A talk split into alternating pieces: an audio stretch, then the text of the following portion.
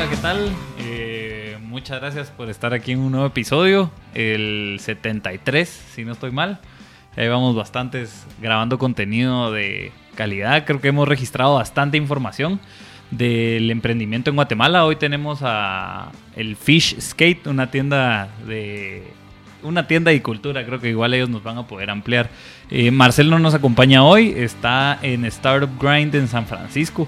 Eh, realmente es un gran logro para él. Lo, invitaron como representante de Startup Grind de Google en Guatemala a San Francisco al evento mundial de Startup Grind. Así que le mandamos los mejores deseos. Y eh, pues bienvenidos. Aquí tengo a Luis Pedro Latorre y a Charlie Quesada. Eh, dos de las personas pues, participantes en, en, el Fish. Así que bienvenidos, mucha, muchas gracias por su tiempo. Y si quieren, eh, iniciemos por presentando a cada uno, ¿verdad? Eh, tal vez Charlie, contanos un poco de, de tu background, ¿verdad? Eh, hola, gracias por la invitación, Pedro. pues yo soy Charlie Quesada, soy skater y fotógrafo entre otras. Eh, empresario, me gusta decir que, que soy empresario. Eso, tal vez presentemos ahí al amigo Luis Pedro. Dentro de Fish, Skate Culture, falta uno de los tres, que es Jacobo, que es el que tiene la tienda desde hace más de 20 años. El OG. eh, entonces más adelante vamos a ir ampliando un poco de eso, pero solo para mandarle un saludo ahí a Jaco. Bueno, pues eh, mi nombre es Luis Pedro La Torre, creo que ha estado anterior, en veces anteriores, ¿verdad? Pero hoy estoy como parte del Fish. Eh, hoy estoy como parte del Fish, eh, que es un proyecto que ya estamos llevando desde, desde hace algunos meses, ¿verdad? Tratando de, hacer que todos patinen en Guatemala, que haya más patinetas en las calles y más skateparks también. Eh, y pues eso. Ok. Eh, pues, pues más que nada, realmente creo que me gustaría un poco indagar en qué es el, el Fish, ¿verdad, mucha? Eh, ¿Qué es, es una tienda? Es, eh, ¿Qué es? Y tal vez si nos pueden ir ahí ampliando. El Fish, eh, sí, es una tienda. Es una tienda de, de, skate, ¿verdad? Tenemos todo lo necesario para, para que alguien que necesite o quiera patinar encuentre en, nosotros, en nuestra tienda lo, todo lo que sea necesario, ¿verdad? Pero más que eso, más que una tienda, somos, eh, somos skate culture, ¿verdad? Nos, nos, mueve mucho la cultura del skate, lo que se aprende en el skate, eh, lo que te enseña el skate de la amistad, de, de compartir con amigos, de, de caerte, de, de, volverte a levantar, de intentarlo una, de perseverar, o sea, te enseña muchas cosas, ¿verdad? Y eso es lo que nosotros queremos transmitir con la tienda, ¿verdad? O sea, ser una tienda, obviamente, pero, pero no quedarnos en eso, ¿va? Compartir mucho de lo que el skate nos ha dado a nosotros, ¿verdad? Y, y eso, no sé si quisieras agregar algo creo, ahí. Creo que algo también súper importante es que, eh, más que una tienda, también planeo, planteamos ser un punto de encuentro. Eh, un punto de encuentro para la comunidad de skateboarding en Guatemala. Eh, creo que desde, pues, algo muy importante a recalcar es que el Fish es algo que unió a un fotógrafo, un maestro y un economista y más que todo fue el skateboarding, porque por eso fue que nos, que nos conocimos. Eh, de hecho, creo que la primera tabla que Charlie compró fue a Jaco, uh -huh. a Jacobo. Eh, yo la primera tabla que compré fue, fue en el FS, fue a Jaco también. Eh, y pues en ese momento tal vez no sabíamos que en un futuro íbamos a ser socios, ¿verdad? Íbamos a estar llevando esta tienda juntos. Eh, pero pues es, el skateboarding nos unió. Eh, y ahora lo que estamos intentando hacer es básicamente crear un punto, un punto donde los skateboarders se puedan encontrar, eh, donde no solo puedan encontrar los, los, los materiales que se necesitan para patinar, ¿verdad? Tablas, hardware y también ropa y, todo, y todos los accesorios, sino que también que sea algo donde, donde, como dice Charlie, se promueva la cultura, se promueva el compañerismo, y los valores del skateboarding, que creemos que eso es súper importante, ¿verdad? No solo, eh, creemos que el skateboarding no es, no es tanto un fin, sino un medio para enseñar varias cosas en comunidades, ¿verdad? Valores, compañerismo, amistad, eh, momentos de convivencia, que creo que a lo largo de, nuestra vida de skaters nos han aportado mucho, nos han enseñado mucho, y creo que a cualquier persona que se haya subido una tabla va a entender eh, lo que significa subirse en una tabla, lo que te enseña a, a nivel interno, el aprender a patinar, el constantemente estar patinando, creo que eso es lo importante, ¿verdad? Em, también la visión que tenemos em, hoy en día es que em, así como una bicicleta es, es, un, es algo que está en todas las casas, que las patinetas sean algo que estén en todas las casas, que sea algo que eh, el juguete punto de referencia de un niño, ¿verdad? Eso es lo que, lo que al final queremos. uno, porque pues patinar es lo mejor que nos ha pasado y queremos también que mucha gente pueda compartir eso, pero lo otro es, como te decía, para eh, la enseñanza de valores por medio del skateboarding, lo que se pueda aprender por medio de patinar, ¿verdad? Eh, me parecía algo interesante con respecto a la cultura del skate y pues creo que mencionabas vos un poco el tema de comunidad, valores, eh, pero me gustaría tal vez saber cuál es el estatus actual de la escena del skate, ¿verdad? O sea, qué está pasando y qué está sucediendo hoy en, en el skate, en hacer patineta en Guatemala es un poco nublado, pero a la vez están pasando muchas cosas. Eh, hay muchos esfuerzos de diferentes lados, de diferentes marcas, de diferentes movimientos de, skaters y también de, cierta mara que, que muchas gentes y muchas marcas que no patinan, pero, pero que comparten eso. Por ejemplo, hemos encontrado puntos de encuentro con, con marcas que hacen serigrafía, con marcas que venden ropa usada incluso, como para también que usan las mismas, venden las mismas marcas que nosotros, pero, pero usadas. Em, hemos encontrado que hay varias, varias personas interesadas en la cultura del skate, ¿verdad? Y eso es súper interesante y, y, esperanzador, pues porque al final también el hecho de que ahorita las, las, el skateboarding sea un deporte olímpico también va a poner como en la mira al deporte, ¿va?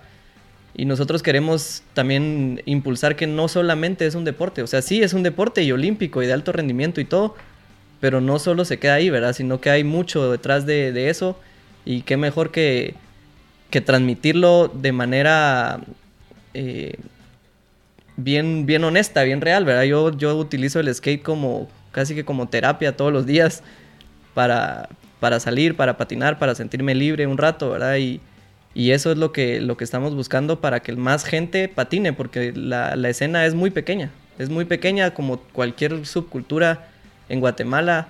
Es muy pequeña. Entonces lo, nuestro objetivo es que se sumen más personas, que más hacer nuevos skaters, ¿verdad? Tener nuevas patinetas, como dijo Luis Pedro, más patinetas en las casas, ¿verdad? Que todos tengan acceso a una patineta y no lo sientan como, como algo muy lejano, ¿verdad? Es que los que patinan están como lejos o en, en lugares que no, no, los veo, patinan en otra, como en otra realidad paralela. Nosotros queremos que el skate esté en todos lados, Que, que, sea accesible, que vayas, por ejemplo, lo que hemos hecho en Zona 4, que vas a comer, vas a almorzar con tu familia y hay gente patinando ahí y hay una dinámica que puedes preguntar, te atienden, puedes comprar tus patinetas, puedes patinar, puedes preguntarle a la gente de qué se trata, eso. Que, que un padre de familia vea que el ambiente del skate, pues eso que no, que no se conoce en nuestra sociedad, ¿verdad? Sí, poniendo también un poco en contexto, creo que algo que sucede es que para el que ya patina, la escena existe. Para el que no patina, no sabe dónde encontrar esa escena. Em, y tal vez aquí, eh, esto lo digo de perspectiva de experiencia propia, que yo de los tres soy el que menos tiempo lleva de patinar. Em, llevaré ya tres años. Em, algo que, que, cuando comencé a patinar encontré es que realmente aprendí a patinar viendo videos de YouTube y después yéndolos a practicar. Eh, y después cuando andaba patinando por las calles me encontraba gente eh, que, algunos me ayudaban y todo esto, pero no había un punto donde uno pudiera llegar y decir como, ah, bueno, aquí están patinando y de aquí puedo aprender. O sea, no era algo que, que estuviera ahí, ¿verdad? Fácil de encontrar, eso es uno. Y el skateboarding es algo que eh, es, es fiel a la cultura del error. Porque antes que te salga tu primer Oli, tenés que intentarlo unas mil veces. Antes que te salga tu primer Pop Shove, lo tenés que intentarlo otras mil veces. Antes que te, eh, te salga tu primer flip, lo tenés que intentar otras mil veces. Entonces, em, también esa, esa brecha de conocimiento se acorta mucho cuando patinas con gente que sabe mucho más y que te comienza a decir, no, mira, mueve el pie un poquito acá, por, colocarlo de esta forma, también que te comienza a impulsar a decir, yo creo que ya te podrías saltar gradas, yo creo que ya te puedes tirar ese cajón en bolsa, yo creo que ya puedes intentar hacer un 50-50 ahí, y que te comienza a impulsar a cómo puedes crecer en tu aprendizaje del skateboarding, ¿verdad? Em, entonces, hoy en día eh, si bien hay parques, o sea, hay uno en zona 2, hay uno en zona 6, hay, en zona 18, se está haciendo un bol en zona 5, está San Pedrito en, zona 5 también. O sea, si bien hay parques y, están ahí para que uno pueda ir, ¿verdad? No, no es como que sea el difícil acceso. Tal vez si sos nuevo en la cultura no te sentís con la confianza de ir y comenzar a preguntar ahí, ¿verdad? Eh, o, o, no, no, sabes, si, si, no estás dentro de la escena, no sabes dónde tener esos puntos de encuentro. Y eso es lo que estamos intentando hacer. Lo que hacemos, por ejemplo, es que cada vez que le vendemos una tabla a alguien, lo invitamos a que vaya a patinar con nosotros para que le podamos comenzar a enseñar los básicos de cómo puede usar esa tabla, de qué, de, em, como qué cosas tiene que aprender primero y todo esto. Eh, también los domingos vamos a pasos y pedales y estamos patinando ahí. Porque lo que queremos es también integrar a toda esa cultura que es nueva, a ese nuevo skater que se sienta bienvenido en la cultura, ¿verdad? Y que crezca en ella, porque sabemos que también eso es lo que va a hacer que más personas se estén uniendo a esta cultura, ¿verdad? Eh, que hayan puntos donde yo pueda iniciar, donde pueda comenzar a aprender, donde me pueda culturizar y donde también pueda llamar también a más gente para que conviva conmigo y experimente conmigo esas cosas, ¿verdad? Ya me llamaba la atención con respecto al deporte olímpico. Eh, justo uno de estos días vi cabal que Nike sacó el nuevo uniforme de, de las distintas selecciones que van a competir. Eh, pero más allá de eso, me llamaba la atención las disciplinas de, skate que hay. ¿Hay distintas disciplinas o, todo es lo mismo? Ilumínenme. Yo creo que eso es lo lindo del skate, que no hay ninguna... O sea, sí hay disciplinas, pero el skate es tan libre y tan creativo como vos querrás. O sea, si para vos el skate es subirte a la tabla para ir a la tienda, está bien. O sea, eso es el skate, que no haya como un, un estándar de quién es sí patina y quién no, ¿verdad? que el que sea que se suba a la patineta e intente algo en ella, está haciendo skate. El que se junta con sus amigos eh, a echar un par de, de ollies nada más, también es, es, un, eso es skate, ¿verdad? El, que le gusta, tal vez no patina, pero le gusta estar viendo videos, le gusta estar actualizándose en qué está pasando en la escena del skate. Eso es skate también, ¿verdad? O sea, no, no queremos como tener ese, esos estándares de, de, definir quién sí y quién no, ¿verdad? Pero respondiendo ya directamente a tu pregunta, eh, pues por ejemplo en las Olimpiadas se, utiliza el, van a utilizar como el formato de Street League, que es el que, una competencia que ha sucedido en, en bastante que simula eh, que estuvieran patinando en calle, obviamente es en un parque, ¿verdad? Pero, pero eso, si responde como a la pregunta. Hay como puntajes por el truco, por el estilo, eh, por también la línea que tiran. Em, y y también más general, más allá de los, de los Juegos Olímpicos, ¿verdad? Porque los Juegos Olímpicos también es un tema dentro del skateboarding porque algunos te van a decir como el skateboarding no lo puedes medir, no puedes ponerle un puntaje y decir que alguien es mejor que otro solo por el puntaje, porque involucra muchas cosas. Em, y siguiendo la línea de lo que decía Charlie, también, em, como decía, más allá del deporte de, de los Juegos Olímpicos, también el skateboarding es mucho de lo que te gusta, porque tal vez te gusta saltar gradas y eso es lo que vas a buscar y los videos que vas a sacar van a ser saltando estas mega gradas, estos mega ledges, estos espacios, estos drop-ins súper grandes, eh, pero tal vez lo que te gusta es algo más técnico, que son nose slides o board slides o 50-50s en cajones o en cosas así, eh, y entonces eso es lo que buscas, ¿verdad? Y realmente es muy difícil, eh, por ejemplo en el fútbol es bien fácil decir, bueno, ¿quién es el mejor del mundo? Messi o Cristiano Ronaldo, ¿verdad? Y tenés ahí las dos referencias de que son los mejores porque meten más goles, porque han tenido más partidos o qué sé yo, pero en, en el skateboarding es algo muy difícil porque también depende mucho de cómo te gusta tu estilo, ¿sabes? O sea, puedes tener a, un Joss que está saltando como 30 gradas eh, y decir como qué estilo el de esa persona, pero también puede no gustarte y te puede gustar algo más como Naya, que es un poquito eh, mucho más técnico, eh, que su estilo es bien distinto, es así bien deportivo. Eh, o te puede gustar un Clive Dixon que es así todo ponquete, ¿sabes? Y que, le gusta entrar a los, a los reles así súper duro, súper fuerte. Eh, entonces hay muchas cosas que te pueden gustar y no puedes determinar como este es el mejor en esto o el mejor o el mejor skater de todos es este porque solo hay tantos estilos, tantas variaciones y tantas cosas que se pueden hacer que realmente es al gusto que tú tengas lo que te va a gustar, ¿verdad? O a lo que te vas a sentir atraído. Ya, vamos a ir a un corte después de esta conversación interesante, que donde creo que hay bastante tela que cortar. Eh, vamos a, regresamos en breve.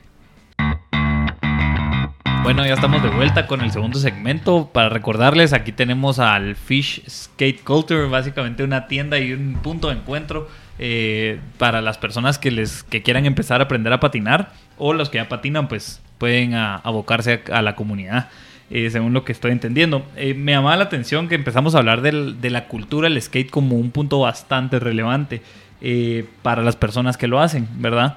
Eh, esta cultura del skate, pues creo que hay personas puristas y hay personas tal vez menos puristas. Y para los puristas, tal vez los Juegos Olímpicos es más dentro de la. es más competencia. Y creo que dentro del purismo del skate más se busca la colaboración. Eh, creo que no chocan unos con los otros, pero, pero tal vez creo que hay una opinión dentro del skate con respecto a eso, me imagino. Creo que hay, hay, yo le veo una parte positiva en donde que el skateboarding llega a los Juegos Olímpicos, de alguna forma tiene, tiene más audiencia y de alguna forma entra en un panorama un poco más global, ¿verdad? O sea, más gente se entera de él, más gente va a saber de lo que es. eh, y tal vez alguien que nunca en su vida ha visto una competencia de skate en los Juegos Olímpicos vaya a ser la primera vez que mire una competencia de skate y tal vez le guste y diga, hey, me gustaría comenzar a patinar, ¿verdad? O sea, creo que eso es bueno porque llega a más, a más público, ¿verdad? Más gente conoce de ello. Eh, también creo que algo, algo bien importante es que eh, que el skate se vuelva deporte olímpico no significa que el skate es el deporte olímpico. El skate es todo, o sea, el skate es patinar en la calle, patinar en tu garage, patinar en una rampa, patinar en los Juegos Olímpicos. Eh, y esto es solo, o yo creería que es solo parte de, de la evolución del skate, ¿verdad? O sea, eh, el fútbol no comenzó con estos estadios donde habían 150 mil personas viéndolo, pues, o sea, no, no fue que el primer partido fuera así, seguramente fue un partido en una calle o en algún campo ahí que tenían, ¿verdad? Con una pelota. Y luego se fue profesionalizando. El skateboarding pasa lo mismo, también no es un deporte que lleve más de 40, 50 años, pues, o, o una disciplina, diría yo, que lleve más de 40 o 50 años, ¿sabes? O sea, eh, ha evolucionado mucho a lo largo del tiempo. Y creo que esto es solo una parte de la evolución, así como también, por ejemplo, skaters como Nigel Houston son una parte de la evolución del skateboarding, donde eh, ya es casi una celebridad él, ¿sabes? O sea, es un skater, pero también es una celebridad, o como Ryan Sheckler, que llegó a tener hasta un programa en MTV, ¿sabes? Como que eh, es parte de la evolución, creo yo, de, de la cultura, ¿verdad? Y, y- y- y no hay juicio de valor, creo yo, es solo cosas que suceden. Eh, lo importante es que uno como skater siga haciendo las cosas que a uno le gustan, ¿sabe? Que también disfrute de que más gente pueda disfrutar de ello, porque creo que eso es lo importante, que sea algo que se prolifere. Ya. Ahora, eh, como negocio, y tal vez eso es creo que algo importante a mencionar, es obviamente se van a topar con retos más con respecto a lo que decías de que las subculturas en Guatemala pues son pequeñas, ¿verdad? O sea, la industria de la música eh, alternativa, por ejemplo, es también un nicho, ¿verdad? Y los nichos, si Guatemala en mercado pues ya es pequeño considerado pues a la pa- comparándolo con otros países, ¿verdad? Eh, un nicho, pues también su, su, su tamaño aún se reduce bastante. Entonces, como reto, eh, el Fish Skate Culture, ¿verdad? Que, ¿Cómo los pueden encontrar en Instagram, perdón? Fish.skate. Ah, va. Entonces, el fish.skate, ¿verdad? En Instagram. Eh, ¿Qué retos tiene, verdad? Como, como negocio, pues en sí. Pues eso, eso, eh, hay varias ramas, ¿verdad? Eh, el, el, por ejemplo, lo que hablaba Luis Pedro de que esté al alcance de más gente, en el sentido de que más personas se enteren. Por ejemplo, yo me pongo a pensar si hoy tuviera yo 14 años, probablemente no tendría ningún impulso para patinar. Entonces lo que hay que hacer es estar al alcance de más personas para que para que puedan entrar. Entonces, ese es uno de los, de los problemas que ha habido, que la escena del skate ha estado bastante silenciosa. Y entonces, como dijo Luis Pedro, de que solo los, los que ya patinan la conocen, pero todo el público que no está tomado no la conocen, ¿verdad? Entonces, eh, ahí está el primer reto, ¿verdad? Que hacer que más personas se enteren de esto. Y segundo, pues hay, hay factores como externos, ¿verdad? Que es un deporte lamentablemente caro, ¿verdad? Porque eh, los implementos suelen a veces, si, se rompe una tabla, tenés que eh, gastar otros 450 o 500 quetzales, ¿verdad? Eso eh, depende del ritmo también que estés patinando, pero sin, sin lugar a dudas en, en- nuestra sociedad es, es un problema. El precio es un problema porque eh, es muy difícil para una persona que patina a veces eh, lograr conseguir el presupuesto para tener lo, lo- lo necesario, ¿verdad? Ese es uno de los problemas. Y, y también que no hay como, no ha habido pues un liderazgo, siento yo, en, en la escena del skateboarding. Entonces, es lo que hablaba de, de- de- de que más personas te conozcan es porque probablemente te enteraste de- del skate por Tony Hawk, porque Tony Hawk se movió y tenía un videojuego, o sea, era fácil que, que llegaras a él. O Nigel Houston, como dijo Luis Pedro, que es una celebridad. Aquí no hay, no ha habido, eh, por un tiempo ha estado como bastante silencioso. Lo conocen las personas que están en el, en el pequeño gremio, ¿verdad? Que es, es muy, muy, muy pequeño y que tiene que, tiene que crecer, ¿va? Y ese es el reto principal con el que nos topamos y por eso no, no nos consideramos solo una tienda. Porque creemos que la cultura del skate es la que va a hacer que la industria empiece a, funcionar, ¿verdad? Que, que más tiendas existan, que más, eh, más personas puedan tener acceso a, a, conseguir diferentes marcas, ¿verdad? Que eso también cuesta aquí eh, encontrar toda la variedad de skate. Hay miles de miles de miles de marcas de skate en el mundo y, tenemos aquí acceso a muy pocas, ¿verdad? Entonces, eh, por ahí creo que va una de la problemática real de, con la que nos topamos. Sí, algo, algo agregar también es que, eh, por ejemplo, justo hoy cuando, cuando veníamos entrando con Charlie le decía, es que qué mal que, que, el buen suelo no es algo normal en Guatemala, ¿verdad? Porque también el skate es mucho de esto donde si no tenés unas llantas sumamente gruesas, hay espacios donde es imposible patinar, donde la tabla no te va a correr. Uh -huh. eh, Guatemala es un país donde ni vía peatonal tiende a ver, ¿sabes? O sea, está la ciclovía, por ejemplo, y es esa tira del papa al mapa, ¿verdad? Ahí tenés, eh, pero alrededor de eso como que no hay mucha vía peatonal, no hay mucha banqueta y todo esto, entonces eh, uno se tiene que poner bien creativo y que también en parte de eso es el skateboarding, ¿verdad? Ponerte creativo con los spots que querés encontrar y que te querés tirar y todo esto, ¿verdad? Pero eh, uno de los retos también es los espacios donde uno puede patinar. Eh, no quiere decir que no hayan, hay espacios, como les había mencionado, los parques que hay, todo esto, pero para un nuevo skater es difícil saber eso. O sea, es usual que cuando le decís a alguien que no patina, ah, sí, yo patino, te dice, hey, ¿y dónde patinas? ¿Sabes? O sea, como que cuáles son los espacios que usas para patinar, ¿verdad? Como que, ¿qué haces? Sí, y otra cosa también, perdón que te interrumpa, es que los espacios que hay, es cierto que hay, pero si te pones a comparar como los estándares en otras ciudades sin ir tan lejos, ¿verdad? Costa Rica, o sea, ves los parques que, que existen en otros lugares y decís, ah, bueno, es porque hay un grupo de skaters que pensó en este parque. Aquí no ha pasado mucho eso. Ahí han habido como intentos de, de, de, que las personas que construyen se asesoran con skaters o solo no se asesoran y resulta que el parque no es patinable porque no lo hizo una persona que sabe cómo funciona. Entonces, de cierta manera, también eso es algo de lo que nosotros queremos empezar a, a formar, ¿va? Un grupo de, de, de personas, pues, que a la hora que se tomen estas decisiones se nos tome en cuenta, ¿verdad? Que se nos tome en cuenta y que seamos ese puente entre, entre gente que no conoce el skate y los skaters que necesitan que sus necesidades como skaters sean eh, resueltas, ¿verdad?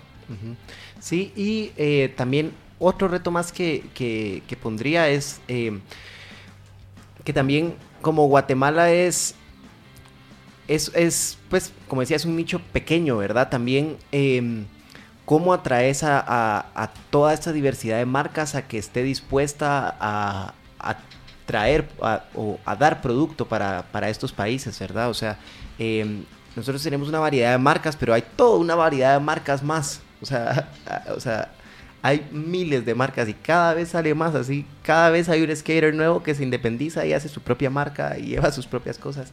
Eh, entonces también es cómo hacer para que uno poder traer esas marcas, pero lo otro es también para que sean accesibles para el mercado de acá, ¿verdad? Porque eh, también solo eh, toda la gestión de traer la mercadería, eh, pasarla por aduanas, traerla, o sea, todo eso tiene una gestión que tiene también un costo, ¿verdad? Y obviamente ese costo hace que incremente el precio.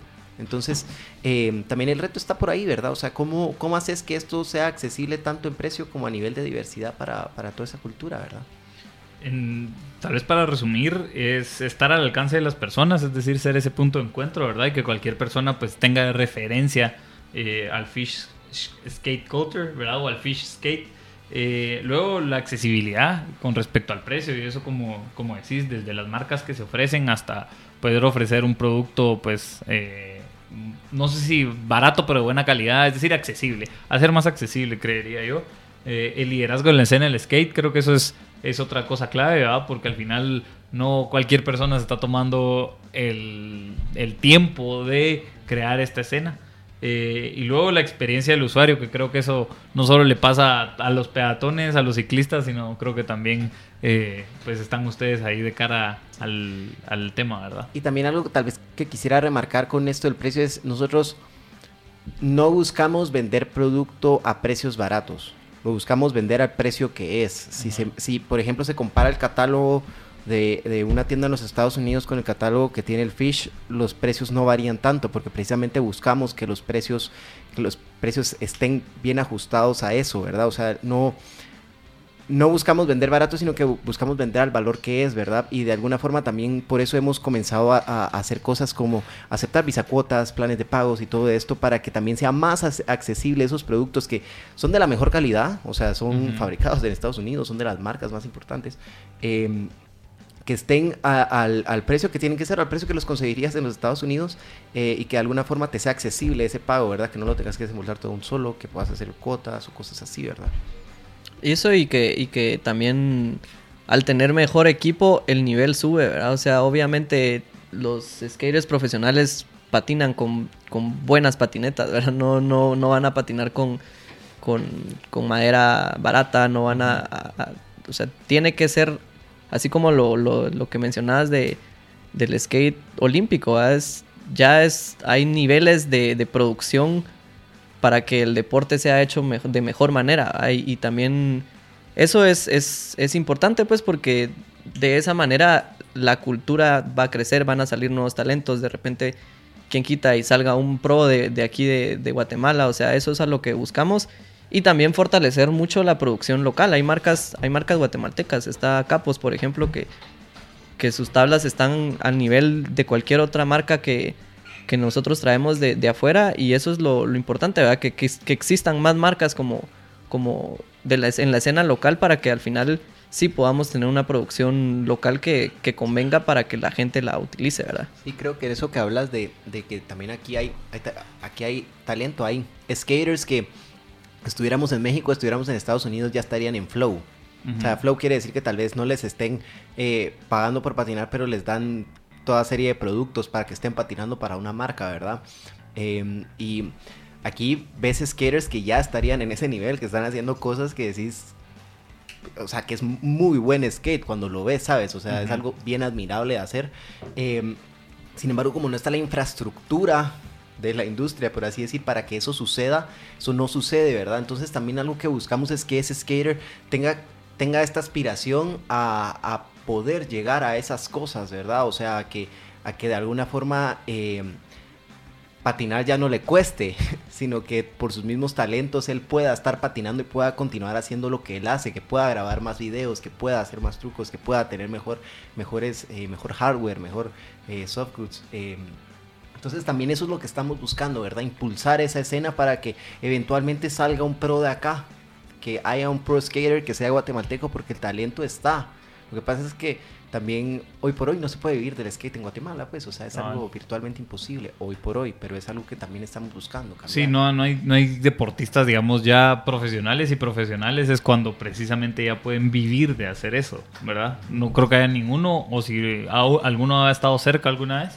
Sí, sí han habido. Eh, Noé Rivera, por ejemplo, que en paz descanse, él, él sí tenía ciertos patrocinadores, viajaba eh, y ya estaba en un nivel bastante alto y, sí, sí ha habido, pero no es porque se hizo acá, o sea, es probablemente afuera, o sea, viajó, consiguió y regresó y se mantuvo en esa dinámica, no porque... Y, precisamente sí tuvo el apoyo de, Fish en ese momento, ¿verdad? Que, que, era Jacobo, que es nuestro otro socio, también estuvo impulsando porque es, es ese contacto con las marcas, con proveedores que les puedas decir, mira, aquí está este este skater a las industrias en Estados Unidos y le mira apoyar a este, a este talento, ¿verdad? Y eso es lo que nosotros queremos ser ese puente también, ¿verdad? Que de repente vemos que hay nivel y poder facilitarle a, estos skaters en algún momento que tengan ese apoyo y que eh, se puedan profesionalizar en, el skate, ¿verdad? Que, al final es el sueño por el que todos empezamos en esto, ¿verdad? Que algún día puedas vivir 100% del de skate. Hacer skate. Cabal, como de niño siempre también imaginas ser futbolista basquetbolista, etcétera, ¿verdad? Creo que igual ampliamos sobre esto en el siguiente segmento. Y eh, solo quería recordarles que si eres de los que buscan hacer la diferencia e impactar al mundo con tus acciones, el Corolla Challenge es para ti. Esta es tu oportunidad para establecer un contrato a largo plazo como proveedor de la cervecera más grande del mundo. Además, toda la inversión corre por cuenta de nosotros.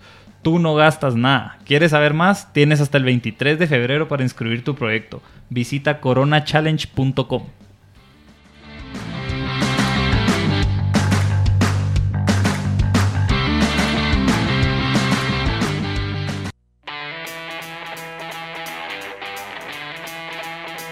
el tercer segmento eh, estábamos hablando un poco aquí tras bastidores de, los eventos que vienen a continuación para, para el Fish.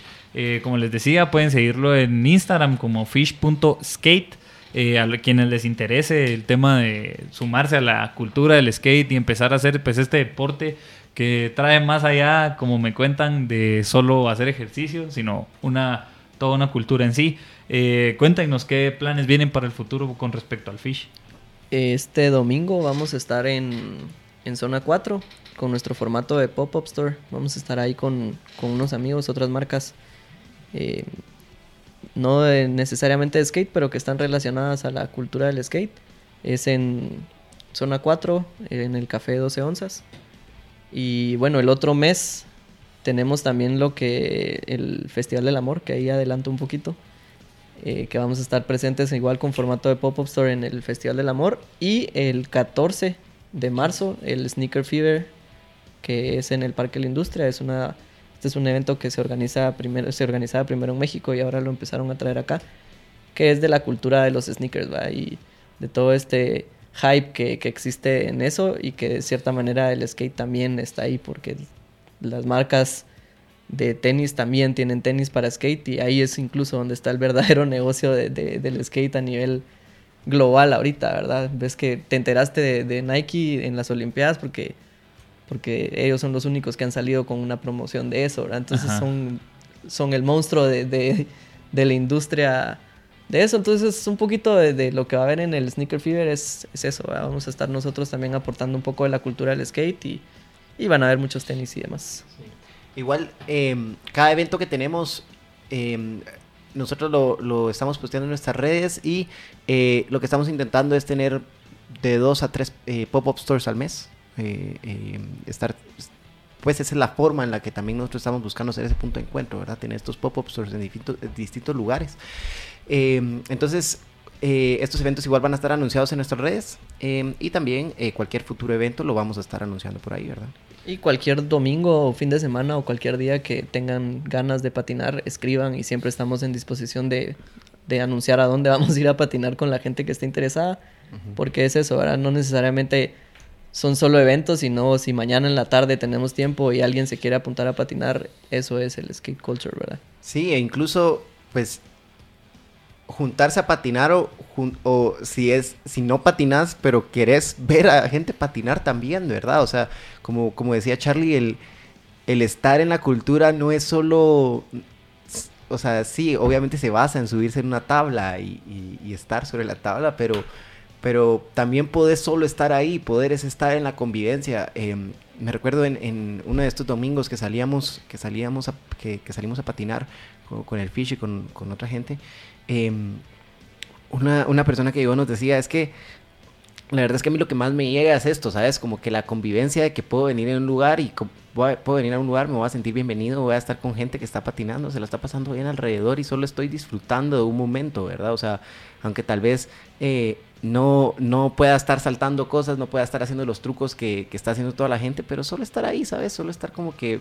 eh, eh, observando, conviviendo eh, solo eso ya es parte del skate, ya es parte de esa cultura, ¿verdad? De esa convivencia. Sí, es un poco de los valores que mencionaba Charlie en un inicio, ¿verdad? Esa comunidad que se gesta y que de alguna manera están cada quien en su proceso, digamos, eh, haciendo, mejorando en algo, pues, ¿verdad? O simplemente la compañía, creo que es parte esencial de todo esto, ¿verdad? Sí, exacto. Eso, el, el progreso de cada uno también cuando estás patinando con amigos te vas dando cuenta así que de repente alguno ya logró un truco que hace una semana no podía entonces es como ese sentimiento de felicidad. Eh, compartida. Compartida, de que, de que sabes que el triunfo también le costó y de que y son esos pequeños triunfos que todos los días vas teniendo. De repente sacas otro truco y después haces otro y otro y otro. Nunca vas a saber suficiente y eso es lo, lo, lo lindo del skate, que nunca te vas a cansar de estar aprendiendo, ¿verdad? Y es una de las enseñanzas que, que nos ha dejado a nosotros el skate, ¿verdad? Virgo. Ahora me gustaría tal vez saber un poco con respecto eh, de la historia. Me comentaban un poco que Jaco era el que nos puede iluminar un poco más de esto, pero tal vez eh, eh, antes el Fish, si no estoy mal, hace bastantes años había una tienda física en donde se podía ir y que, si no estoy mal, a veces en el parqueo ahí se armaban las sesiones de skate, etcétera, etcétera. Cuéntenos un poco de, antes, pues, de hace, hace más años, qué, qué estaba sucediendo. Hay una experiencia, pues, una anécdota que Jaco siempre cuenta cuando hacía el pedido, al principio lo hacía por fax, ¿verdad? No es como ahora que te metes en una página y haces tus pedidos por internet, por correo, sino que antes era por fax, ¿verdad? Te mandaban los fax así del catálogo y no podías ver ni siquiera el color, ¿verdad? De qué color era la tabla, o de qué color era un suéter, o de qué color era... Entonces era como medio sorpresa, y, un poco de la historia es eso, que eh, Jacobo de hace, estamos hablando de hace 20 años, inició con ese interés como nosotros ahorita, ¿verdad? De querer tener, eh, poder acceder a las cosas que ves en las revistas, ¿verdad? Poder eh, tener ese, ese equipo que, que, sabes que no está localmente y entonces lo, empezó a, a, traer por medio de, hacía viajes, conocía proveedores, conseguía por medio de fax hacer el pedido. Eh, y así fue como, como fundó el, en su momento el skate, el skate shop y lo hizo en su casa, o sea, trayendo así eh, lo que podía en su cuarto. Y, eso es algo del skate también, ¿verdad? Que es do it yourself. No, no hay como, como te mencioné antes, no hay reglas de cómo hacerlo, Entonces, eh, así empezó. De ahí la tienda, pues, pasó por varios lugares. Me contó también Jaco que había una experiencia en donde les quemaron la tienda. Eh, sí, y luego pues estuvo ya en, en un estuvo bastante tiempo en zona 13. Eh, hace un año, pues por, por algunas razones eh, externas tuvieron que cerrar y ahorita estamos otra vez ya en esta, ¿verdad? Que es el nuevo amanecer del Fish. Perfecto. les quería tal vez saltarme un, poco el tema y creo que es importante el tema de la historia. Eh, ¿Han habido mujeres en el skate o por lo general eh, hombres, creo que los que han mencionado, pues creo que solo están diciendo Naya Houston y Tony Hawk, y etcétera, pero creo que también está Peggy Oki como mujer profesional o Marisa del Santo. A mí me eh, llama un montón Nora Vasconcelos. Está también la versión eh, olímpica, digamos, que es Leticia, Buffoni, que es una brasileña que es súper pro a nivel de competencia también, ¿verdad? Su estilo es como súper competitivo. Em, sí hay, hay mujeres eh, skaters, no, lamentablemente no en nuestro país, ¿verdad? Es un problema real en el que nos topamos, que nuestro público es, con datos de Instagram, 97% hombres, 3% mujeres, ¿va? Es, es, un dato alarmante y, precisamente ese es nuestro, nuestro interés ahorita, ¿va? Cómo logramos que más mujeres se metan en, en este movimiento. De hecho, el Oscar de, Mejor Documental habla de eso, de cómo las niñas en un país en guerra están utilizando el skate para como, un, como una salida, como una... Es, es, eso, ¿verdad? Es, es un... El poder del skateboarding sí tenemos nosotros la convicción de que existe porque a nosotros directamente nos afectó y eso eh, es algo que queremos transmitir y no solo a hombres, pues, porque al final eh, la necesidad de que hayan hombres y mujeres en la escena es es muy, muy fuerte, ¿verdad? Entonces, como prioridad ahorita tenemos eh, a manera de comunicación buscar la forma en, que logremos atraer a más mujeres al skateboarding, ¿verdad? Perfecto. El... ¿Querías agregar? Sí, algo que quería agregar es que em, también en la cultura del skate hay mujeres que patinan y patinan muy bien, ¿sabes? Em, no tienen nada que envidiarle a un hombre que, patina, o sea, por ejemplo, Leticia Bufoni o Noah. Eh, son, ves sus videos y el estilo que tienen es perfecto. Las cosas que hacen son cosas que decís que te quedas bastante impresionado de lo que están haciendo, ¿verdad? Entonces, em, creo que también parte por, por, lo cual estamos buscando que también más, más mujeres patinen es porque em, no es algo que, que, tenga género. El skateboarding no tiene género, definitivamente. Em, y lo otro es porque también hay toda una serie de marcas eh, de skaters, eh, mujeres, que están haciendo cosas importantes y quisiéramos que eso también se replicara acá en Guatemala, que eso comenzara a pasar acá en Guatemala, ¿verdad? O sea, que no fuera una, una cultura predominada por hombres, sino que también que, mujeres comenzaran a entrar a la escena, ¿verdad? No significa que no haya ninguna mujer skater, hay algunas, de hecho he visto algunas patinar en San Pedrito y, salen cosas bien virgas, eh, o sea, patinan bien, eh, y lo que queremos es que hayan más como esas mujeres, ¿verdad? O sea, que, que, que más mujeres estén subiendo a la tabla y que también tomen parte de esa cultura, porque también es de ellas, ¿verdad? Perfecto, creo que estamos terminando el, tercer segmento. Vamos a ir a un último corte y regresamos con Fish Skate Culture en M Podcast Show.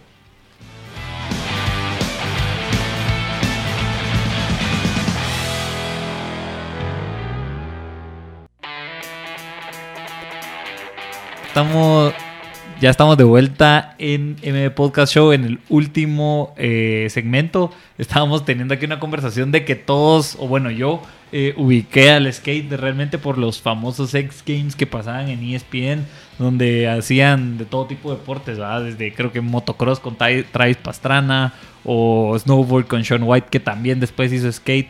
Eh, ahí mismo en esos, en esos eventos, Tony Hawk hizo el el 900, el truco, el 900 creo que se llama, el, eh, o no sé si se llama.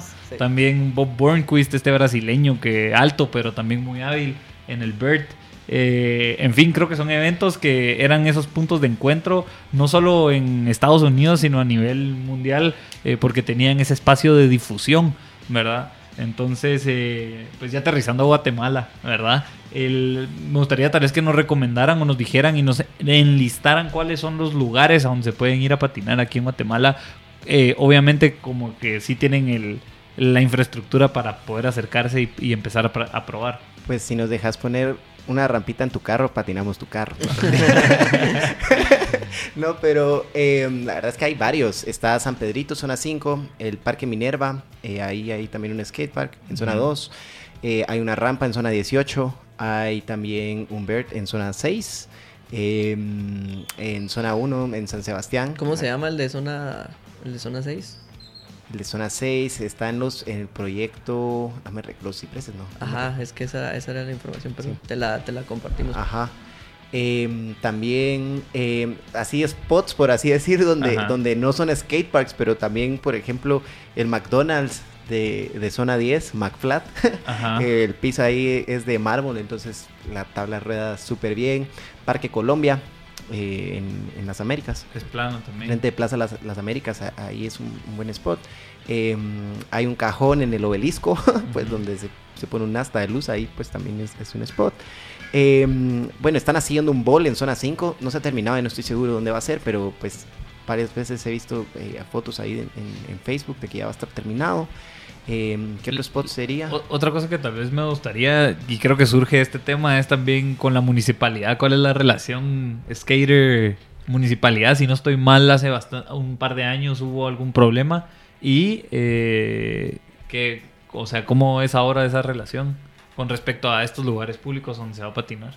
Pues no hemos tenido ningún contacto con, con ninguna persona de la municipalidad. Sé que hicieron un evento este fin de semana en el San Pedrito precisamente.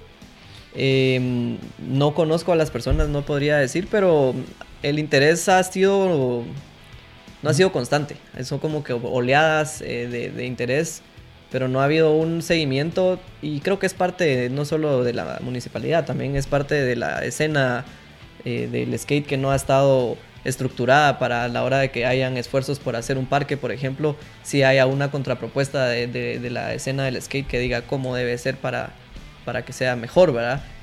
Em, eso, no sé, vos estuviste en el evento, ¿verdad? Sí, sí, sí. Em, pues han, habido eventos, creo que van a seguir habiendo seguramente. Em, eh, creo que algo muy importante es que, a ver, el skate es, es una cultura que es comunitaria, que es colaborativa, ¿verdad?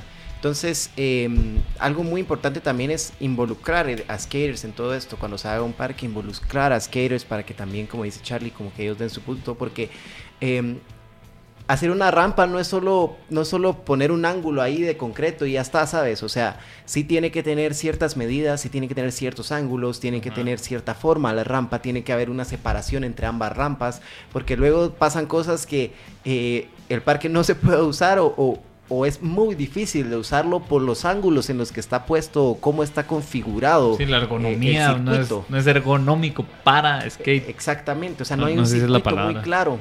Eh, otro spot que hay es La Favela también, es un spotazo, la verdad.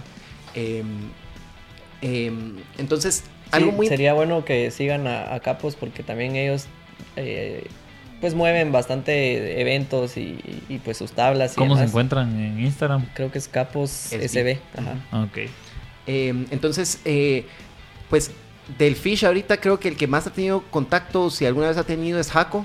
Eh, que si no estoy mal para el parque de zona 5, él redirigió a, alguien que también podía ayudar para, hacer ese parque, ¿verdad?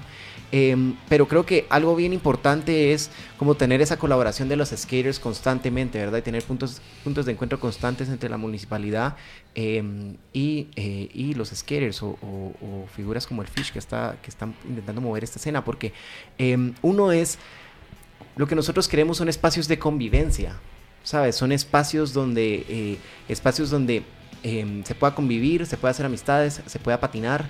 em, no queremos espacios eh, que, que dañen o que, o que hagan de menos a las personas, sino que lo que queremos es que haya convivencia, que sea un espacio lleno de valores, ¿verdad?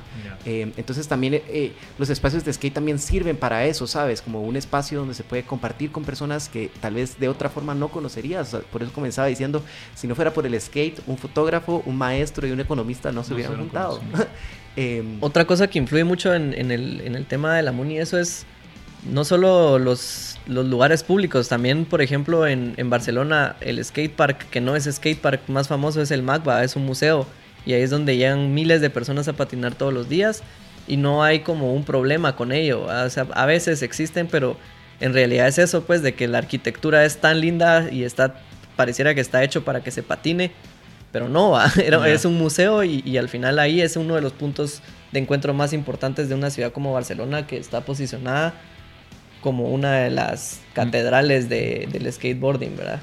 Sí, de- Perfecto. de hecho, algo que, ah, un- una nota a eso es, hace poco vi una campaña donde estaban pidiéndole a los skaters que fueran al MACBA que dejaran de patinar una pequeña parte porque estaban habiendo bastantes conflictos con la seguridad del lugar eh, y que si lo seguían haciendo como que iban a, a clausurar el lugar, o sea, que ya no iban a dejar que se patinara ahí, ¿verdad? Entonces, la misma comunidad también Accedió. accede a cosas para que ese espacio siga, ¿sabes? Y es que también... em, Es parte de la colaboración de la cultura. Exacto, como que algo que, que, que no queremos es tener este estereotipo de que todo lo queremos destruir y ¿por qué no? O sea, la verdad es que no, ah, queremos espacios de convivencia y obviamente si es un lugar donde sabemos que vamos a patinar no lo vamos a querer destruir, ¿sabes? O sea, o sea, destruir en, en, en sentido de- eh, literal, ¿verdad? O sea, de, de destruir el lugar, eh, sí lo queremos destruir con nuestras patinetas, lo que significa el lenguaje del skate, ¿verdad? Pero no, em, no, no lo queremos hacer de menos, el lugar lo vamos a cuidar para que también siga estando a lo largo del tiempo, ¿sabes? Y que sea un lugar seguro. Eh, entonces eso creo que es algo bien importante. Me gustaría, creo que hablábamos también entre, entre segmentos del, de Supreme y marcas eh, parecidas a Supreme, digamos, que hoy, que lograron ciertas cosas. Tal vez nos contás un poco la historia de Supreme. Eh, sí, creo que algo bien importante es, como decíamos, el skate es algo colaborativo. eh, y, y justo, pues, este ejemplo de Supreme sale porque también una vez, pues, en una de las reuniones que teníamos del Fish salió este tema, ¿verdad? De que eh, Supreme era, era esta tienda donde era un punto de encuentro de skaters.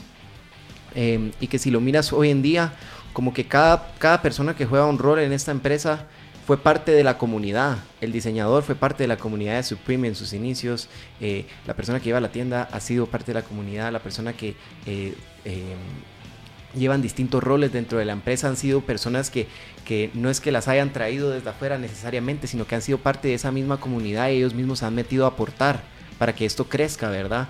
Eh, y creo que eso es algo bien importante y por eso remarcamos que el skate es colaborativo, porque eh, no se trata, uno no se trata de que solo sea algo solo de skaters para skaters, sino que también lo que queremos es que más gente que esté alrededor de la cultura también pueda colaborar, ¿verdad? Por ejemplo, ahorita la tabla que hicimos, un diseño lo hizo Medusa.